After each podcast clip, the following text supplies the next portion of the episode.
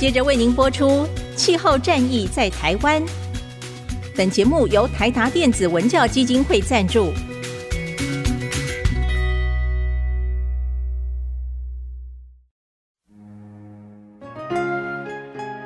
换装一颗 LED 灯，一年减碳七十公斤；喝咖啡使用环保杯，一年减碳四点零一公斤；上班出门前记得把保温电热水瓶的插头给拔掉，一年减碳一百五十七公斤。面对气候战役，对抗地球暖化，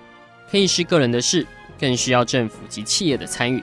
台达电子文教基金会邀您一同寻找既能提升生活品质，并可大幅提高能源使用效率的提案。欢迎收听《气候战役在台湾》。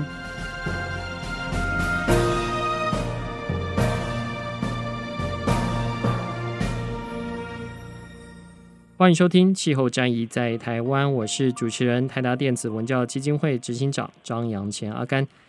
疫情让整体的消费市场带来一个巨大的一个转型。我们看到了许多的国家投入了许多的一些资金，希望能带来一些绿色的创新，甚至是朝向更永续的一个方向，呃，来迈进哦。但到底全球的一个消费者有没有按照这样的一个方式去做这个进行？我相信是大家所关注的。毕竟我们现在要挑战的，其实是在二零五零年，也就是大概再过不到这个三十年呢，我们必须要达到净零的一个排碳。但如果我们的消费行为不做任何的改变的话，其实我们离净零排碳这样的一个距离是相当的遥远哦。所以今天我们在节目当中请到的是国内非常知名的 PwC 的总经理李化总经理来为我们呃来剖析的一份报告，是由 PwC 在今年所发布的二零二一全球消费者洞察报告。里面内容将会分析疫情所带来的种种行为转变，以及我们所希望的这个永续消费的行为到底有没有植入了现在消费者在每天的这个消费习惯里面。我们是不是先请总经理先跟听众朋友打声招呼？好的，嗯，谢谢阿甘执行长的引言。各位听众朋友，大家好，我是资诚联合会计师事务所 PwC 台湾的李宜樺。今天很开心有这个机会在线上。跟各位听众朋友分享以及分析我们 PwC 二零二一年所发布的全球消费者洞察报告。是，那是不是一开始就请总经理帮我们分析一下，就是这份报告跟以往的一个报告它的差别在哪些？那这样的一个分析跟调查范畴有哪些的一个重大发现，是一开始可以让所有的听众朋友很快的进入到这样一个报告的脉络当中？好的。我想这一份全球消费者洞察报告是我们 PwC 几乎每一年我们都会做的调查报告。那今天要分享的呢，其实是我们在二零二一年三月所发布的调查结果。那其实最近在二零二一年六月，我们也发布了这个另外一个调查的结果，只是这两个调查的时间点有一点不太一样。三月发布的调查时间点是在二零二零年的十月，那六月发布的这一本的调查时间点是在二零二一年的三月。那不管是二零二零年十月或者是二零二一年三月所做的调查，其实全球的消费者都还处于对抗疫情的期间当中。那我个人认为这份调查其实非常的重要，主要是因为我们从最近的很多趋势看起来，新冠肺炎的疫情应该会是我们未来必须要学习与它共处的一个状况。所以，我们怎么样从这个调查报告里面看出以及观察出全球消费者在这样的状况之下，那他怎么样去有他的消费行为？那这样的消费行为又对我们全球的永续发展有些什么样的影响？我觉得这个是非常重要的一些资讯。那首先，我先大概讲一下我们这份调查，我们有调查了全球二十二个地区呢，涵盖的消费者大概有八千五百万人以上。我先从二零二一年三月发布，那调查时间点是二零二零年十月的。这份调查报告来做一个很快的会诊。其实从这份调查报告就已经可以看出来，在疫情催生之下，我们看到的消费者的四大行为以及这些消费行为改变跟永续的关联性是什么？好，第一项消费行为，我们观察到的是在家工作的消费者，其实他更具。环境友善以及数位选择的偏好。那我们从这个环境友善、永续的这个角度来看，哦，我们总共有问了四个问题。第一个问题是我有没有特意去购买环境包装比较属于环保包装的，或者是包装比较少的商品？那第二个问题是我有没有特意去选择具有可追溯以及透明来源的产品？第三个问题问的是我有没有去购买产品是由具备环保意识的公司所生产的产品？那第四个是我有没有去购买更多可生物分解以及环保的产品？那在这四个问题里面，我们可以很明显的看出来，在家工作的受访者比在办公室上班的受访者，他们回应的比例都是更高的，都高出了大概有十个百分比以上。我以第一个问题，我有没有特意去买环保包装，或者是包装比较少的商品，在这个问题上面呢，有百分之五十一的在办公室上班的受访者回答是是的，那但是呢，有百分之六十二的在家工作的受访者回答是是的，哦，所以我们可以明显的看出来这样子的一个趋势啊，在家工作的消费者比。在办公室上班的消费者看起来是更具有环境友善消费的意识的。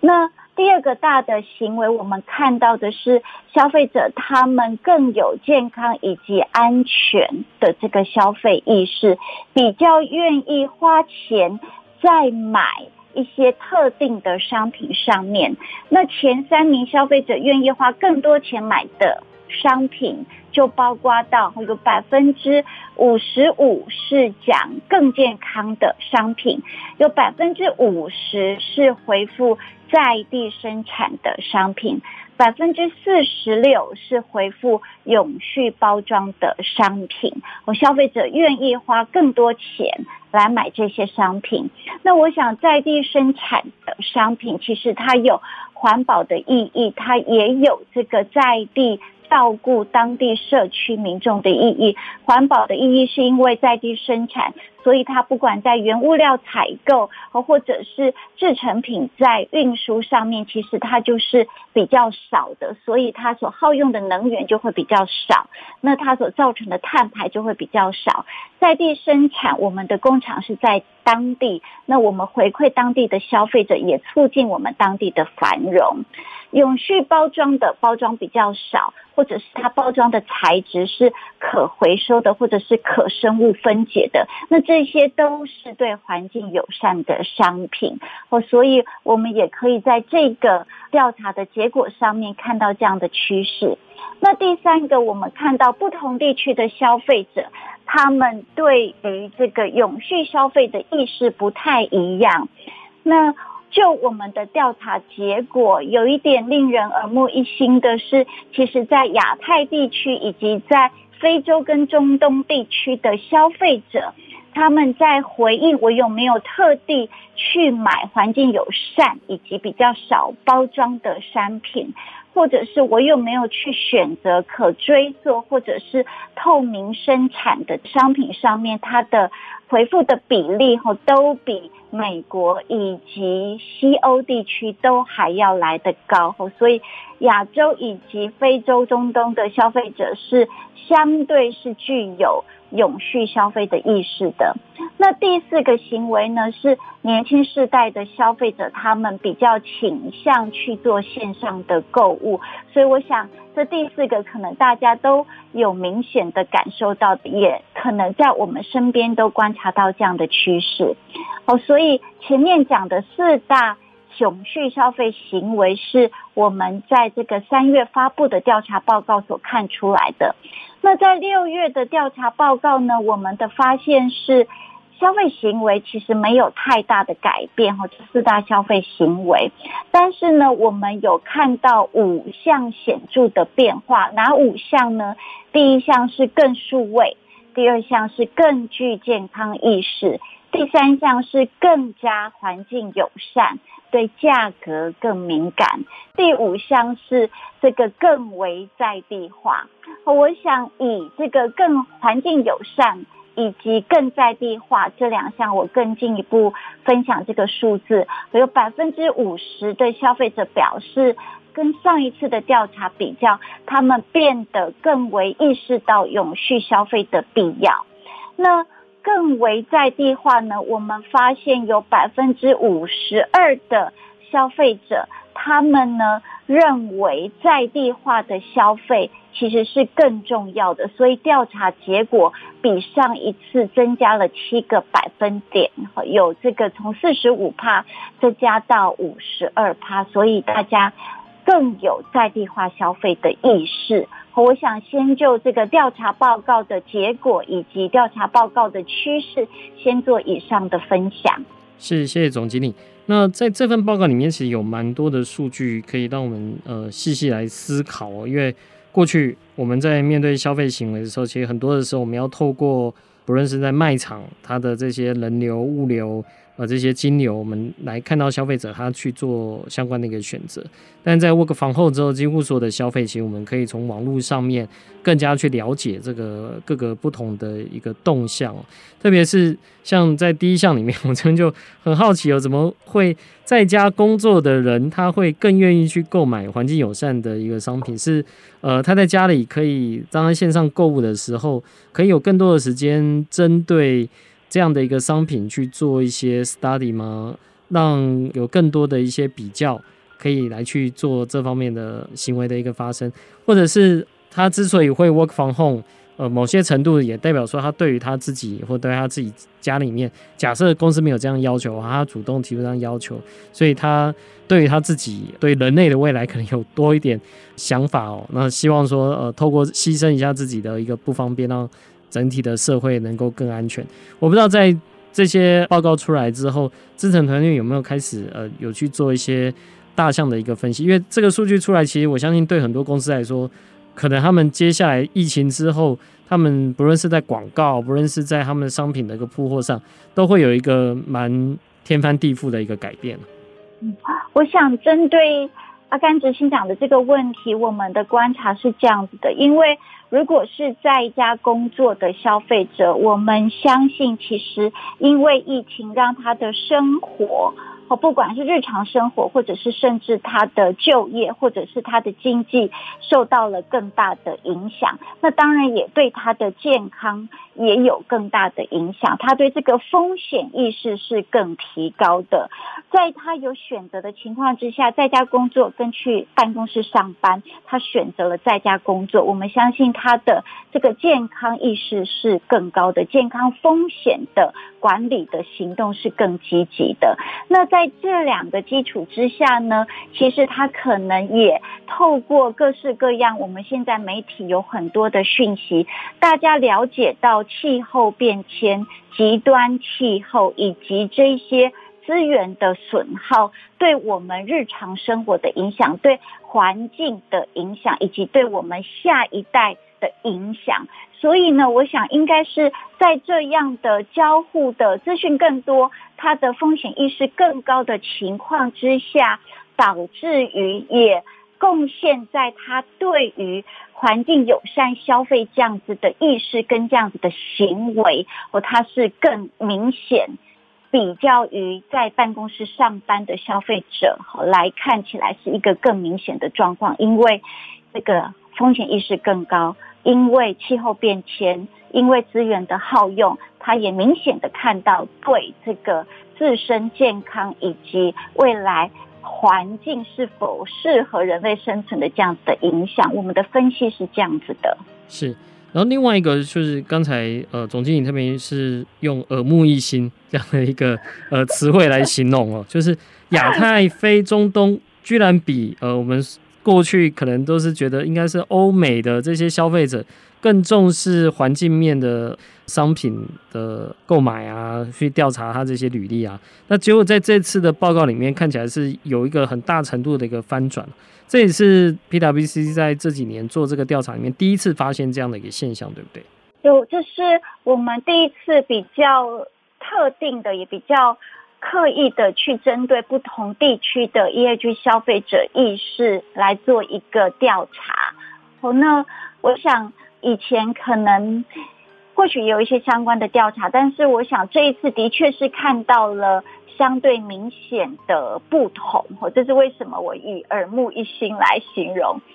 我们自己的观察，其实跟上一个阿甘执行长的问题的回复是类似的。可能在美国或者是在欧洲的消费者，他们长期以来对于这样子的一个嗯永续的意识，它是比较高的。那他在整个他的消费行为，或者是他在整个生活的水准消费能力上面，就我们的一般的了解，可能也比亚洲以及非洲、中东地区还要来得好。那所以在疫情的冲击之下，在亚洲以及在非洲、中东地区的消费者们，他们的这个生命、财产安全以及健康受到了更大的威胁，所以呢，也激发起他们这样子呃永续消费、环境友善消费的意识。我想这个是我们的一个观察。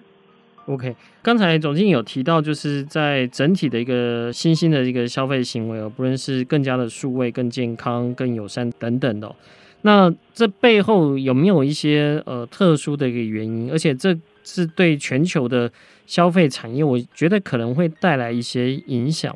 先不论这个，因为这份报告是全球在做相关的一个分析啊。以在台湾在这我们封城应该有分了一百多天吧。对，在这七日期间也会看到自己不同，比如说同温层的会分享他们在这段期间买了什么啊，比如说有小孩的，他可能就受不了，就就买了 Switch 啊等等的，或者是呃，当你呃想要增强自己的抵抗力，那买了一次益生菌之后，你会发现你所有的社群媒体每天都在叫你买不同的益生菌，就类似这样的一个方式。对，那我不知道这个看在全球的一个状况是不是也是。同样有这样的一个变化，就是当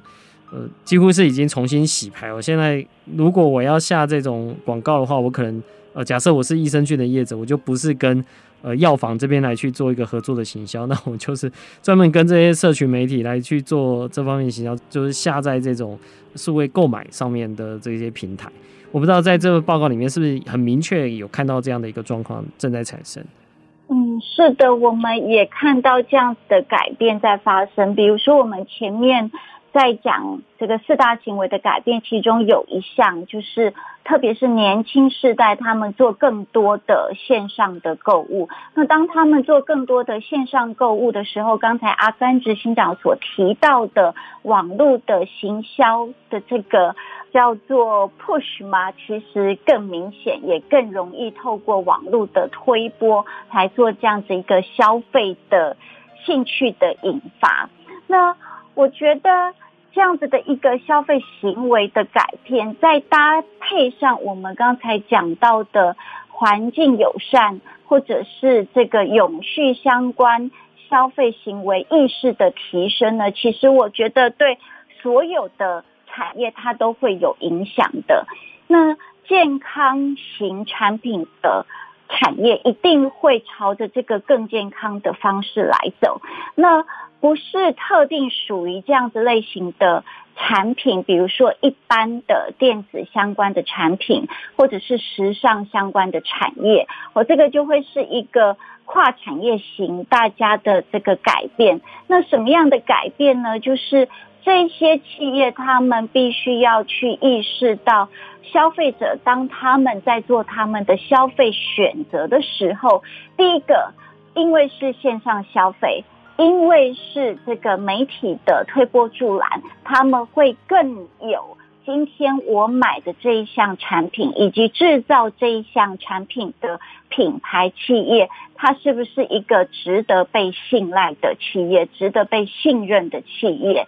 在我们今年和同样一起发布的为明日的消费者做准备或者这个报告里面，我们有提到，现在有百分之七十的消费者，他是一个信任消费，他是一个认同消费。那信任什么，认同什么呢？就必须要这一些品牌的企业，不管在他的。自己的 ESG 的行为上面，或者是在它的供应链上面，它都有把这样子的一个环保以及人权保护的生产行为，把它隐蔽在它每一天的这个企业营运跟生产的活动当中。那我想减碳的这个部分，包括到。这个永续包装就跟减塑相关，那刚才讲到的在地生产就跟这个社区共融以及减碳相关，那还有人权相关的消费者意识的反应，比如说我们在这个过去几个月有新疆棉的这个事件，这个新疆棉的事件其实也让一些时尚品牌哈他们站出来。回应消费者对这样的一个人权商品、ESG 商品的需求，他们也有做了一些抵制的行动。所以，我想未来的不管任何产业，在他们的整个的企业的经营、企业的生产以及对消费者的沟通上面，ESG 环境保护。这个社会共融以及公司自己本身的公司治理、供应链管理的行为，就是它一个它必须要去面对的改变。那我想，除了刚才讲的整个永续经营的形态的改变，以及嵌入在公司的营运策略里面，我们也看到。科技引领的刚才讲到的线上消费行为，那其实现在实体通路它也是一个无法避免的一个消费的改变。那未来的趋势其实是一个线上加实体的。那但是在整个疫情的冲击之下，以及疫情的对抗变成新常态的状况之下。消费者他在实体店铺，他必须要感受到的健康跟安全的保护，那也是他们非常在意的。所以除了线上的这个商店，那我们也呼吁在所有实体通路的产业，或者是这个实体通路的这些。商品的贩售的这个企业也要去关注这一块，那这一整个合起来，其实才能够去对应到整个消费者他的行为的改变呢，也给企业带来他在疫情之下他的企业永续成长一个很重要的改变。是，呃，刚刚总经理有特别提到，现在很多的消费，其实消费者在做出掏钱这个决定的时候，其实是。要先认同这样的一个公司哦，那这样的一个趋势已经越来越多。那当他有开始提出，不论是对环境的这个主张，有提到对近零排碳的这样的一个承诺，当有越来越多这样的时候，大家对他的认同理论上会越多了。我这边也提一个冷知识哦，那也呃，也许那个总经理有听过，就是现在每天大家在讨论，在现在我这个年纪，大家在讨论打疫苗，因为刚好是轮到我们这个年纪在打。然后，呃，现在台面上的这几支疫苗，其实有两支，有一支宣布他们在二零三零年要达到负排碳，然后有一支牧羊这个公司要在二零四五年达到它供应链这个碳中和。对，像类似这样的这个一，当然我们现在鼓励是大家有疫苗就去打啦。可是当选择越来越多的时候，大家也许就开始去思考，诶，那同样是做疫苗，那这家公司到底对地球的一个永续啊，什么，它有没有另外的一些承诺？那这个时候可能它的一个价值，呃，或者说它在跟竞争者之间的，就除了疫苗的这个有效以外哦，就是 另外的这个承诺又又会出来了。好，那呃，现在看起来就是。国际间哦，这其实有许多国，但现在 Delta 好像又又带来一一波新的感染潮，但是大部分的国家现在已经陆陆续续是朝这个呃解封的一个情况。当疫苗这个施打率已经起来的时候，那我相信在疫情还没有开始之前，其实大家都有在期待哦，包括像一些国际的能源机构啊等等，都希望说疫情之后我们经济当然是希望它是复苏，让让让大家的收入也都回到疫情之前，但希望这个复苏是属于一个绿色的复苏，是属于一个永续的复苏。所以现在各国政府其实，在永续议题上也越来越多的这些共识哦，包括在今年年底，在英国的 COP 二十六，呃，希望能达成这样的一个巴黎协定里面，它在永续方面希望有更多的一些承诺，能够共同达到二零五零碳中和。那甚至是在英国，他们希望能说服更多的国家，将来就不要再盖新的燃煤电厂了，甚至是要逐步放弃。燃煤呃跟燃油这样的一个发电的一个方式哦，那我不知道从这份报告以及 PwC 长期在关注企业界迈向永续以及迈向 ESG 的这个治理上面，是否已经可以说现在从私部门来说，已经是进入一个近邻的一个碳经济的一个竞争的一个态势了？就是现在大家在竞争，除了获利以外，在近零的这个竞争上，已经是算是非常主流的一个概念。各大的这些企业，其实他们在 ESG 的竞争上是非常激烈的。哦，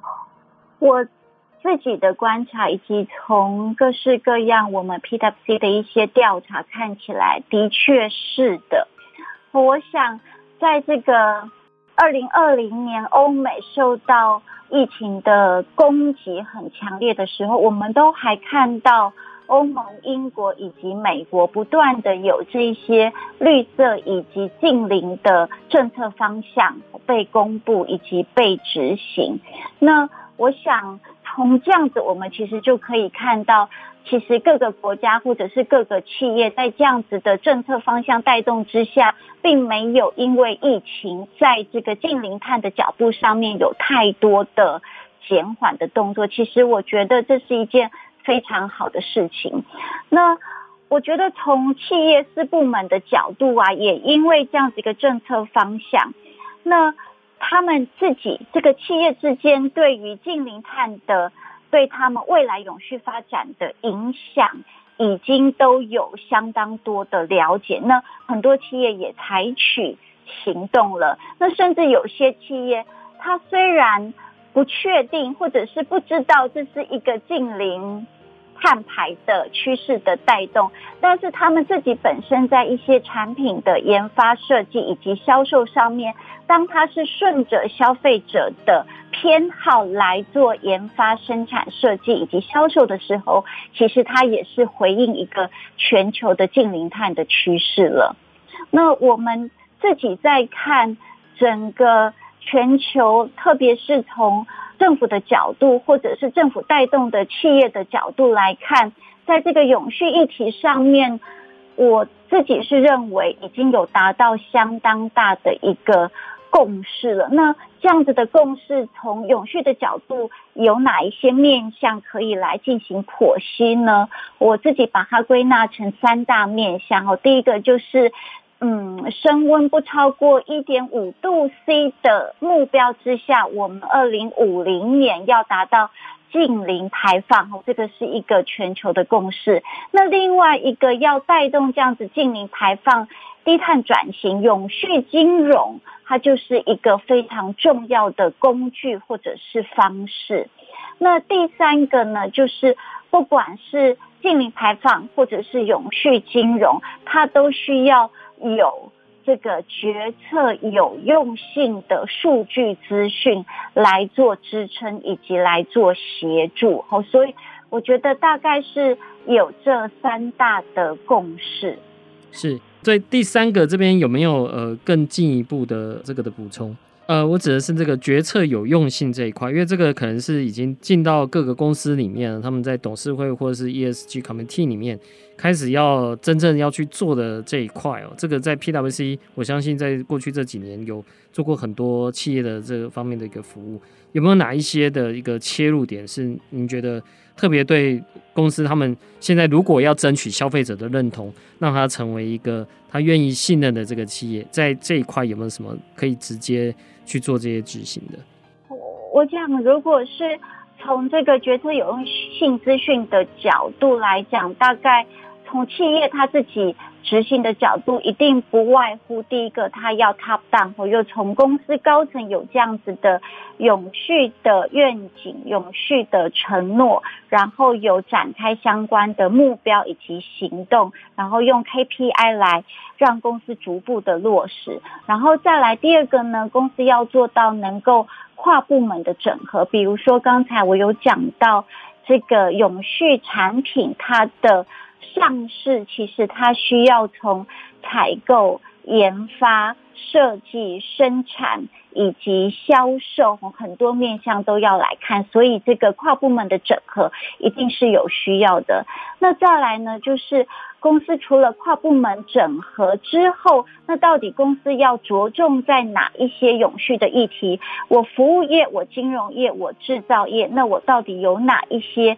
重要的议题我要去深耕、要去琢磨的？那这个也是另外一件企业要做的事情。最后，当然是我前面的事情都做好了、做完整的，我要怎么样去跟利害关系人，特别是消费者，来做沟通？那在这。这一连串的四大推动跟落实的面向里面，其实这个资讯的累积以及资讯的这个决策有用性，它就占了一个非常关键性的角色。那在这个资讯的决策有用性上面，我想用三个方向来分析。那其实这个也都跟整个国际的标准趋势以及政府的法规有关。哦，第一个就是资讯的品质，公司累积的这些数据资讯，不管是碳排的资讯，或者是一些员工，比如说我们的。薪资的资讯、离职率的资讯，以及一些员工平权的这些资讯，到底这些资讯的品质够不够高？那数据有没有正确？所以整个未来国际的，不管是资本市场或者是法规的趋势，都是会朝着第三方 assurance 这一些 E H 资讯的方向来走。那第二个呢，就是这些资讯它是不是可比的？那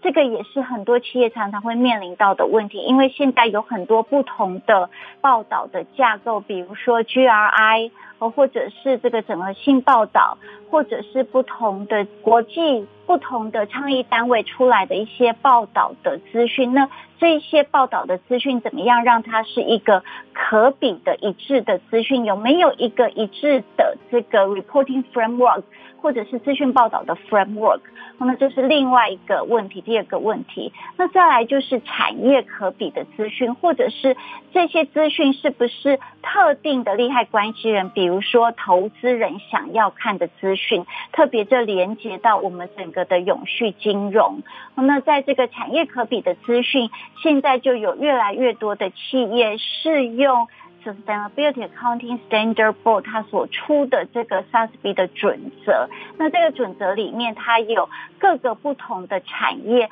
它必须要去报道跟提供的资讯。那透过这样子的资讯的报道跟提供，第一个提升产业之间的资讯的可比性。那再来这个 SASB 它是投资人他们挑选出来，他们从企业的长期财务价值创造的角度来希望看到的资讯。所以呢，这样的资讯提供给投资人，他也比较能够协助投资人来做出永续或者是责任投资的决策。那提高整个永续金融的推动的力道，我想这个是在前面讲到的这个决策有用的资讯哈，那提醒企业要去关注的。那当然，各个国家他们各个资本市场，他们也有越来越多的法规去要求不同的资讯的揭露，特别是在。这个 TCFD Task Force on Climate-related Financial Disclosure，也就是各个企业它去受到气候变迁的影响，对它的财务冲击这样子的一些分析的资讯，我们在各个资本市场的法规，包括到美国证交所、这个英国证交所，以及我们台湾的呃绿色金融二点零、公司治理三点零的政策方向，都看到这样子的一个趋势。哦，所以我想这些都是这个决策有用资讯必须要去关注的面向。哇，刚刚总经理很快的把这些。复杂的这些脉络，帮我们整理得非常清楚，满满的干货。所以我刚刚问了一个比较 general 的问题，就居然引来总经理刚呃答到这个。我相信在企业如果想要开始投入的话，刚才提到这几个真的都是重点了。不过我这里想请教总经理的是，您刚刚提到这几点里面，其实内部探定价并不是一个 must，这是在评估上面导入内部探定价来说的话。对一般的企业来说，还是是有一定的难度，对不对？我我想内部探定价这件事情是非常的重要，在整个驱动内部企业内部能够有效率跟有效果的做到节能减碳，内部探定价非常非常的重要。然后这也是为什么我们台达电也是率先执行这样子的一个。呃，内部探定价的方法，或者是一些落实的这些行动方案，那只是我们在讲资讯的提供或或者是资讯的报道。我想，呃，内部探定价它是一个行动以及它的这个执行的方式。那执行的成果，透过企业自己本身的内部探定价所驱动的。各个事业单位或者是各个子公司，它的实际的减碳的行动，其实就会反映在我们对外的我们的可能每一年的碳排的总量能够持续的下降。那我们的碳排总量持续的下降，我们这个回应到客户对我们减碳的需求，所以客户对我们的单。下的越来越多，那反映在我们的财务绩效，我想可能是透过这样子的方式来反映出内部碳定价所带来的一些效果。是。所以刚才其实提到了一些蛮多的专有名词哦，比如像 TCFD 啊等等的。那我相信对呃刚开始接触这个议题的人，他可能并不是特别了解。我们可不可以换一个方式来提提看？就是假设现在我们看到台湾有越来越多的企业，其实不光是台达，我们看到有许多的企业都已经陆陆续续，不论是有做永续的一个承诺，或是针对气候风险开始有做相关能力的一个配置哦。那当这些都顺利到位之后，整个的近零排碳的一个政策，虽然在台湾好像我们还真正提出的，其实是在总统的脸书上面啊 对外做这样的宣示，并还没有一个说什么样的路法啊什么的，呃，这些来做。呃，现在这个法是比较早期的法，立法院现在正在做相关的一个修正。那如果从私部门来看的话，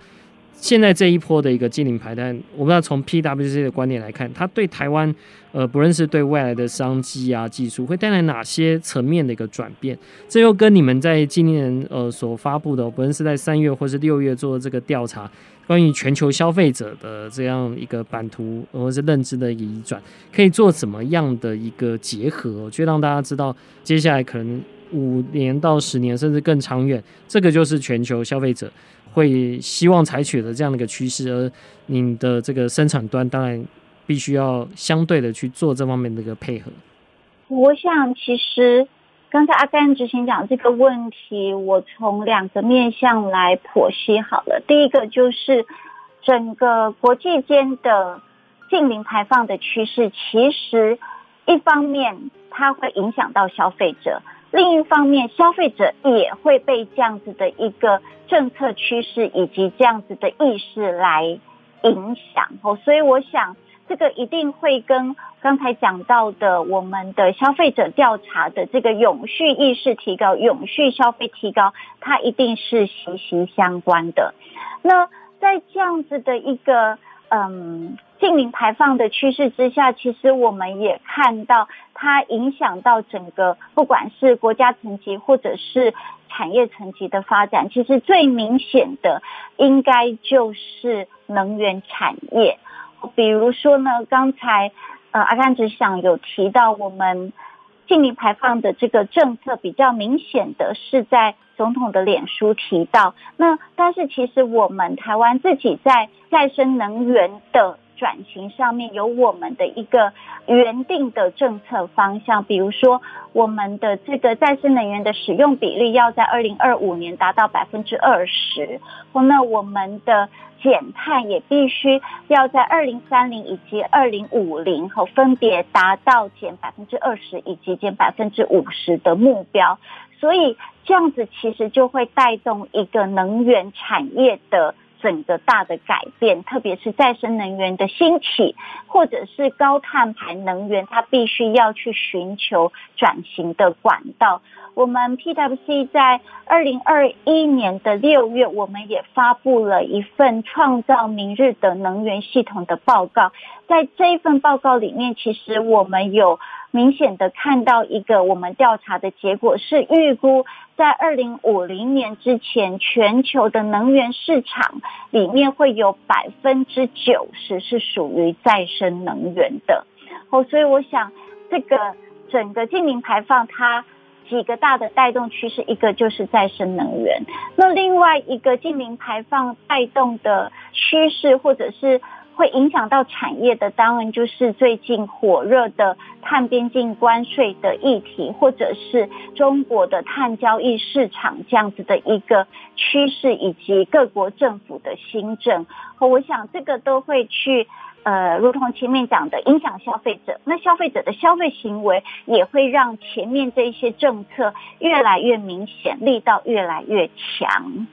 那另外一个，我觉得会影响到消费者的，或者是影响到整个资本市场。那这个资本市场其实也跟消费者息息相关的，就是整个永续金融。我们看到，不管是国外的金融业，或者是国内的金融业，最近在整个 ESG 投资或者是减碳的力道都越来越强。哦，比如说我们看到国际的一些大型的机构投资人，好像 Alliance 他们就有讲到，他们未来和在这个特定的年度要达到他们的投资净零排放。那台湾也有一些金融机构和他们有喊出了，他们在这个未来要做到他们的投资或者是融资减碳要达到特定的百分比。那其实这个就是另外一股市场的力量哦，不管是从消费或者是投资的力量。那所以呢，这个也会从这个金融业的角度去影响到产业。如果金融业它的投资是比如说，我们在二零三零年，我们要达到投资要减碳百分之三十，所以呢，我的投资的标的的企业，它也必须要在二零三零年，可能要达到一个减碳百分之三十的程度。哦，那这样子，我机构投资人才愿意投资它，或者是我投资的企业，它必须要有。这个达到一定程度的使用再生能源，那我机构投资人，我资本市场才愿意投资这家企业。那这个也是另外一个整个企业跟产业会受到影响的驱动力量。那这个，如同前面讲的，都跟消费市场的改变是息息相关的。是前阵子我参加一个论坛哦，那。我想有些听众朋友会知道，我家里面呃大概四五年前就已经开始装电池了。那这个电池就是把这个离峰的电力存起来，在尖峰的时候去使用哦。那当然，它也让我安然度过了几次的大停电哦。全这边 电是从这边来的，就呃专门研究这个电池发展、再生发展博士说，其实依他们的这个预估啊，大概是十年之后，可能家家户户都会有一组。哦，因为再生能源的这个起来，他会去做这些调度，所以他说我我这个等于是找了十年 去做这个投资，对，但这个投资我只能自掏腰包啊。但是现在看起来，很多的金融界其实已经开始意识到这样的一个趋势，一定是资金要先到位，那接下来就会让更多的这些技术可以更加的一个普及。好，在今天节目的最后，我们想请总经理大家再跟我们分享一下，因为我想这个疫情对全球带来的影响非常大，然后对消费市场的这个冲击也是很大。那大家都在想，这个疫情之后，到底整个的消费行为是不是会回到以往这样，还是它真的会带来一些新的改变哦？其实从 PwC 的报告看起来，好像的确现在的消费者可能跟二零二零年一月以前的消费者是已经有点不太一样。那是的，在面临这样的一个变局之下，我不知道在 PwC 未来在因应，不论是气候变迁或是企业的这个经营规划上，您会给予什么样的一些建议，或是在 PwC 本身其实自己就会朝向这样的一个目标来，无论是迈进也好，或是呃实际上有这样的一个作为。我想这个年轻世代的消费者的确非常的不同。我举一个我自身的例子好了，我们防疫在家上班，那因为一边要上班，可能没有办法，就是及时的煮饭，免不了要叫这个外送。那我们家的年轻人，我的女儿，她就会特别讲说，我们大家都要集中叫同样的一家这个面。或者是饭，我就是不要三个人点三家不同的餐点，因为呢，这样就会有三趟的 Uber，就会有三趟的这个碳排，以及三组不同更多的包装。哦所以我觉得年轻人的确是他们是不一样的。那我们也从这个消费者调查报告，我看到，我也相信未来。会有消费行为带动整个永续转型，让全球更美好的这个趋势和会产生。回到我们对企业的这个建议，以及我们 PwC 自己本身的作为哈，我想对企业的建议呢，我可能从我们认为我们也看到的未来整个在疫后。永续的道路上面几个不同的产业的转变，来做一些分享跟提醒，我觉得这样子可能会是一个比较具体的。那第一个可能就是新商机哈，我想这个新商机，我们从前面大概也可以看到一些脉络跟例子。那我这边来做一个会诊，比如说第一个是交通运具的电动化，哈，电动汽车、电动脚踏车。那特别是我们在今年 PwC 在今年二零二零年一月，我们也发布了一份全球数位汽车趋势报告，里面有讲到电动车呢，其实它是会在未来的十年有非常强劲的成长。那这个电动车的成长强劲，其实带来的产业的商机，绝对不是只有这个大车厂，它往上一连串的，包括刚才讲的这个电动车的零组件、模组，或者是电池等等的这个一连串的产业，它都会因此而受惠。那再来就是能源的转型，因为要达到净零排放，这个能源转型包括到。再生能源的发电业者，以及再生能源一连串的产业链，或者是在这个再生能源绿电交易，它带动的一些储能、智慧系统、绿能科技创新等等的产业，它其实也会。跟着起来，那另外一个就是日常的消费了。我前面有讲到，消费者期待更永续的、更在地的、更少包装的产品，那这是另外一个。那再来就是从新技术的面向来举例，包括整个低碳交通的技术和那一些再生燃料的。应用在不管是航空或者是其他的这个运输上面，那电动车的充电基础建设或者是储能设备，刚才有讲到。那再来是能源的技术，呃，或者是。减碳的技术，比如说碳捕捉、碳封存，或或者是一些其他因为消费者意识提高而刺激出来的新趋势，比如说一些可回收、可再生或者是可分解材料的这个。研发或者是应用以及绿色生产，我想这个都会带动未来的产业。哦，所以我以上从新商机以及新技术这两个层面来分享。那另外一个讲到我们 PwC 自己本身的作为，第一个当然就是我们透过不同的业务和来。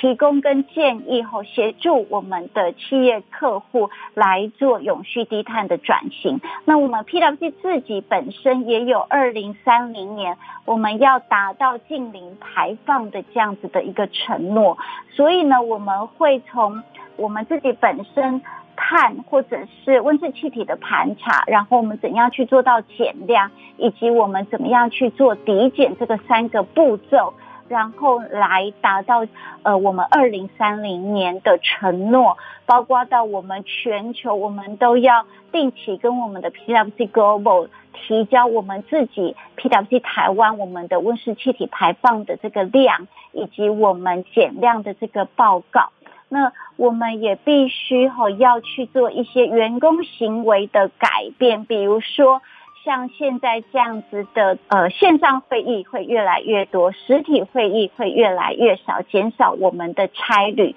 那这样减少的差旅，其实就会需要我们整个员工我们内部的一些数位系统的改变，以及员工行为的宣导。那再来，当然就是从我们的供应链，以及怎么样透过我们这一些我们自己做净零碳，我们的 knowledge 怎么样。移转跟协助我们的客户一起也往近零排放来，从我们自己本身的作为延伸到我们对客户的服务，也是我们未来我会非常关注的面向之一。所以我先分享到这里。